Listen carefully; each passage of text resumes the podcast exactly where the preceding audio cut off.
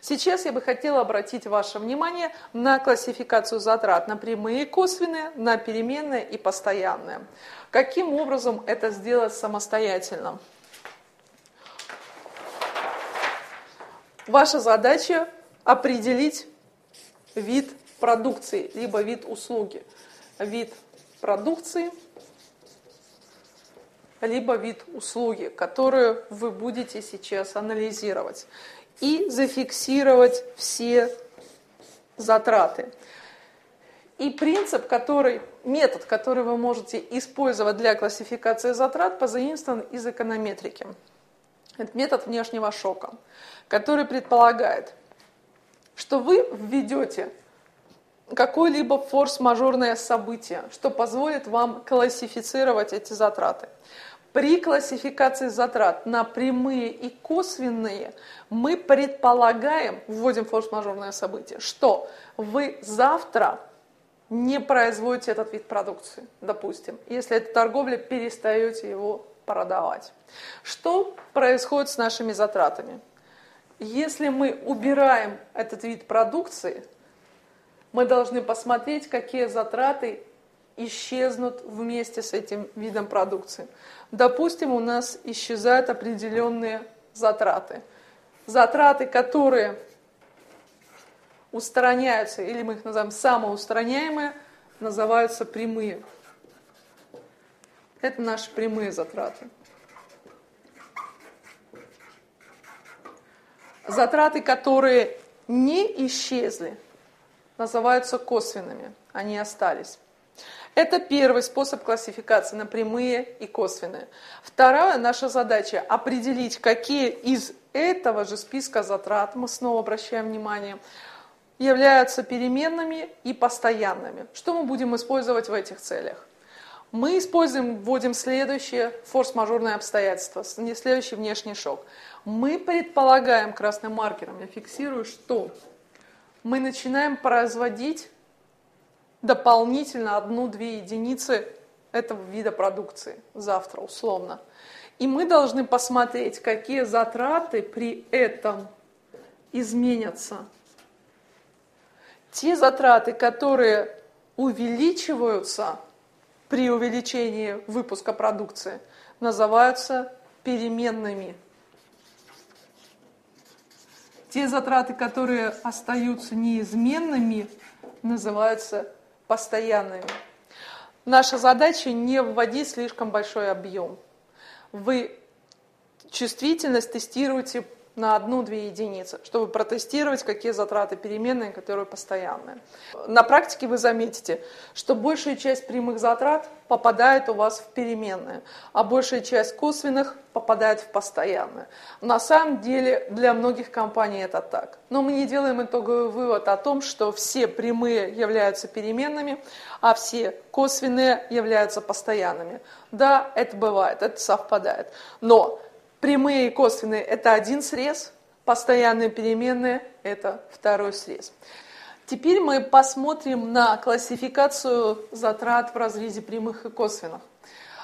Мы классифицируем эти затраты с целью определения себестоимости.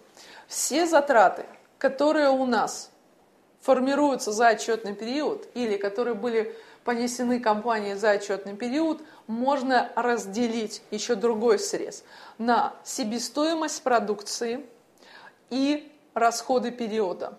То, что мы с вами рассматривали при моделировании отчета о прибылях и убытках. В этих целях все прямые затраты мы будем рассматривать в качестве себестоимости продукции. Себестоимость продукции – это расходы, которые идентифицируются применительно к приобретенным товарам или произведенным для перепродаж. Те затраты, которые у нас относятся к расходам периода, мы будем идентифицировать как косвенные. Делаем вывод.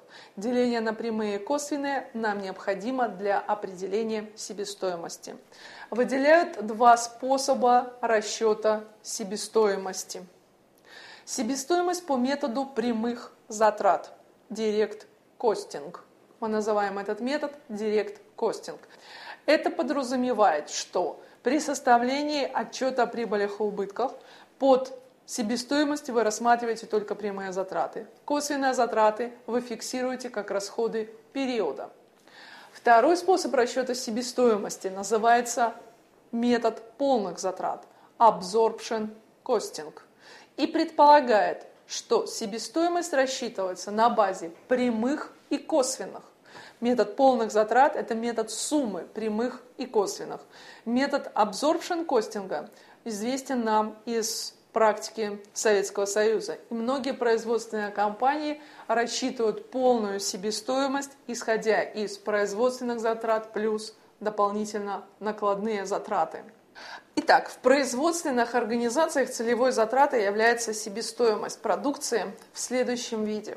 При расчете методом absorption костинга мы в себестоимость включаем основные производственные материалы, труд основных работников, основные затраты, производственные накладные расходы и общие производственные издержки.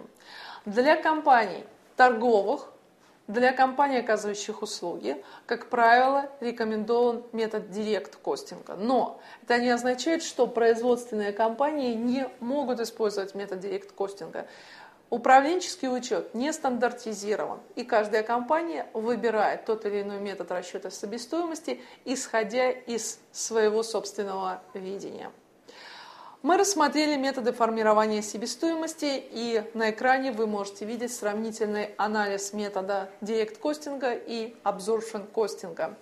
Еще одна задача управленческого учета – это анализ затраты, выпуск продукции, прибыль, так называемый CVP-анализ.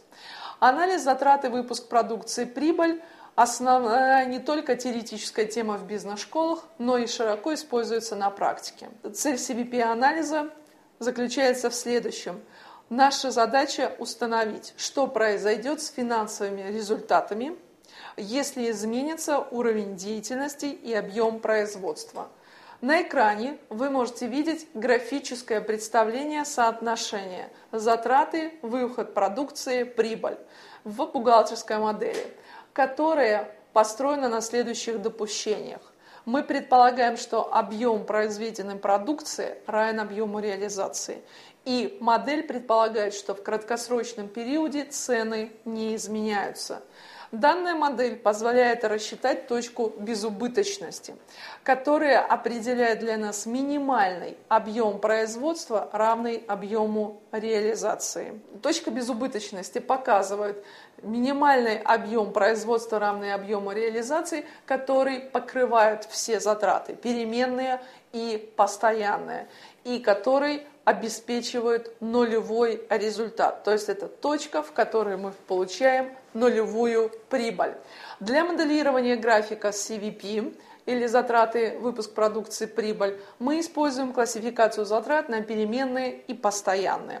Наша цель при моделировании данной точки безубыточности определить в количественном выражении минимальный объем продукции, минимальный объем произведенной и реализованной продукции. Точка безубыточности используется в целях анализа уровня постоянных затрат. Если точка безубыточности из месяца в месяц изменяется, она растет, то это свидетельствует о том, что у вас растет объем постоянных затрат. График CBP-анализа, как правило, моделируется в краткосрочном периоде и не превышает больше месяца. Следующее что мы с вами рассмотрим в рамках управленческого учета, это бюджетирование. Бюджетирование как технология управления финансами компании. Бюджетирование, которое позволяет зафиксировать смоделированный результат посредством расчета себестоимости и ценообразования. А, если мы вернемся к ценообразованию, то здесь следует буквально добавить несколько слов – Метод ценообразования, который используют компании, называется затраты плюс. Затраты плюс предполагает, вы берете себестоимость и прибавляете валовую прибыль.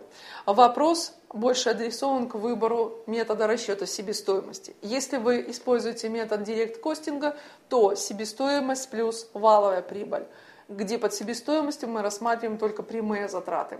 Если вы используете метод полной себестоимости, то вы моделируете цены себестоимость плюс прибыль до налогообложения или плюс EBIT. Если мы ставим себе задачу, мы смоделировали ту прибыль, которая нам необходима, теперь мы ставим себе задачу довести до каждого сотрудника необходимый нам результат, нам потребуется система бюджетирования или система планирования. Обратите внимание на экран, вам предлагается рассмотреть четыре технологии, финансовые, четыре финансовые технологии. Это моделирование, прогнозирование, планирование и бюджетирование. Каждая технология отличается друг от друга временем планирования, горизонтом планирования. Э, моделирование, как правило, предполагает пятилетний горизонт планирования, прогнозирование – период до двух лет, планирование и бюджетирование – год. Каждая технология имеет одну и ту же форму. Если вы поставили себе задачу внедрить систему бюджетирования, то вы должны понимать, в чем отличие бюджетирования от планирования. От, а, существует одна отличительная особенность бюджетирования от планирования. Бюджетирование предполагает контроль. Если ваша компания внедряет бюджетирование, то дословно это означает, что расчет фонда оплаты труда сотрудников привязан к выполнению бюджетных показателей. Вы рассчитываете вознаграждение либо заработную плату, исходя из результатов, продемонстрированных в бюджете. Так, если сотрудник рекламного отдела не до расходов, не, до, не израсходовал выделенное денежное средство на рекламу, то вы можете поступить э, э, то в данном случае компания может применять штрафные санкции к сотруднику и так далее. Итак, вы для себя решили построить систему бюджетирования. Давайте обратим на несколько этапов, на несколько ключевых моментов внедрения системы бюджетирования. Прежде чем вы будете внедрять систему бюджетирования, вам необходимо ввести центры финансовой ответственности. Каким образом это сделать? Вам необходимо взять свою организационную структуру предприятия и перекодировать организационную структуру в Центре финансовой ответственности.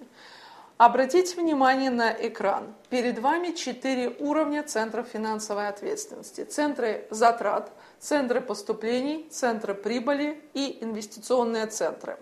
Центры затрат – это те центры, которые контролируют только затраты. Например, отдел производства, финансовый отдел, отдел рекламы, Центры поступления – это те центры, которые контролируют только поступление. Это отдел продаж, как правило. Центр прибыли – это бизнес-единица, которая контролирует и центры затрат, и центры прибыли одновременно.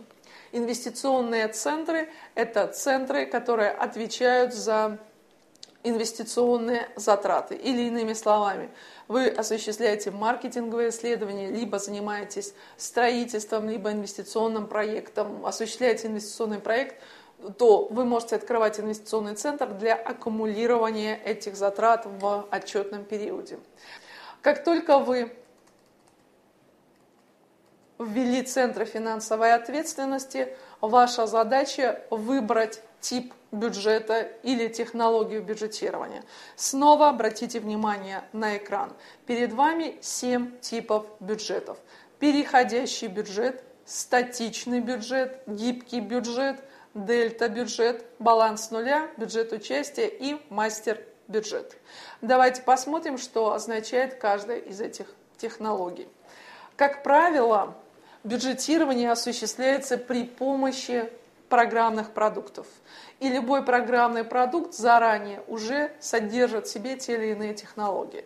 Но следует отметить, что вы можете выбирать не только одну технологию, вы можете выбирать несколько. Если вы покупаете определенный программный продукт, то он уже содержит несколько технологий. Итак, давайте посмотрим, что представляет собой переходящий бюджет. Переходящий бюджет – это годовой бюджет, обычно разбивается на кварталы, месяцы и недели. Первый квартал обычно разбивается на недели, второй на месяцы, а следующие два квартала на не разбиваются. С течением времени, по мере поступления новых данных, бюджет корректируется. В итоге мы делаем вывод, что у сотрудника, который бюджет, заниматься бюджетированием, зона ответственности в пределах трех месяцев, но есть возможность выносить корректировки в последующие периоды. Демократический подход, как правило, содержится в любом программном продукте. Следующий статичный или фиксированный бюджет характерен для проектных организаций и предполагает, что бюджет составляется исходя из одного определенного аспекта деятельности. Используется этот метод достаточно редко, в программном продукте не предусмотрен. Он предполагает, что бюджет рассчитывается исходя из количественного показателя, объема продаж, объема производства, чистого дохода или любого другого показателя, установленного руководством. И делается фиксированный расчет затрат и доходов. Следующий метод гибкого бюджета, как правило, предлагается вам в любом программном продукте и предполагает, что гибкий бюджет – это количественное выражение целей для различных уровней производства, основанное на знании зависимости затрат при различных уровнях производства. Все затраты выражаются в удельном весе от выручки, либо от объема производства. Дельта-бюджетирование. Один из самых простых способов инициирования перехода на бюджетирование. Если ваша компания еще не решила переходить либо нет на бюджетирование, то вы можете попробовать дельта-бюджетирование, которое предполагает, что вы выбираете дельту, которая выражается ожиданиями топ-менеджеров, и прибавляете к прошлогодним данным. Например, вы увеличиваете объем продаж и, по, и выражаете, каким образом при этом увеличатся затраты. Следующая технология – это баланс с нуля. Как правило, баланс с нуля используется компаниями, которые уже несколько лет занимаются бюджетированием. Достаточно обременительный способ, применять его каждый год не рекомендуется, но полезно иногда это делать. Предполагает, что все начинается с отбрасыванием всех старых допущений и готовится как будто новый бюджет. Вы делаете новые замеры, измеряете затраты и бюджетируете. В компьютер, э, программные продукты это позволяют, но на усмотрение самих специалистов. Следующая технология – бюджет участия. Бюджет участия – это достаточно современная технология, которая предполагает вовлечение всех сотрудников в процесс бюджетирования.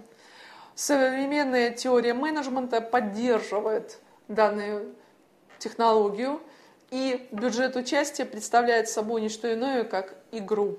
Вообще следует отметить, что бюджетирование – это средство коммуникации. Прежде всего, это язык цифр в организации. И последняя технология – это мастер-бюджет. Вы можете обратить внимание на экран. Перед вами формат мастер-бюджета – который включает в себя бюджеты, составленные различными подразделениями и компаниями. Бюджет каждого подразделения компании должен быть скоординирован с бюджетами других подразделений, с которым оно непосредственно связано.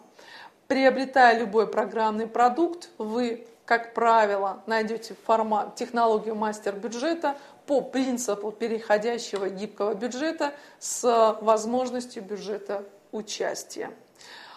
Еще один пример по бюджетированию.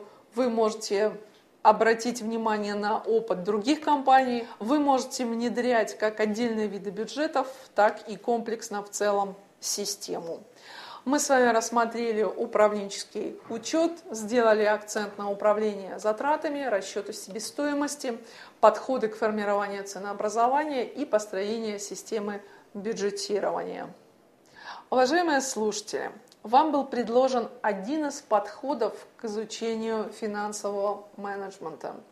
Под финансовым менеджментом мы рассматриваем управление финансами как инструмент менеджмента, который заключается в действиях по приобретению, финансированию и управлению активами, направленных на реализацию определенной цели. Цель, которую мы озвучили ранее, заключается в максимизации капитала собственника – или иными словами в максимизации ценности компании. Мы надеемся, что те знания, которые были продемонстрированы в рамках нашего курса, и те навыки, которые предложены вам, они помогут сформировать ценность вашей компании и ее максимизировать, и также максимизировать вашу собственную стоимость. Мы благодарим вас за внимание и будем рады встрече в рамках Русской школы управления. Всего доброго!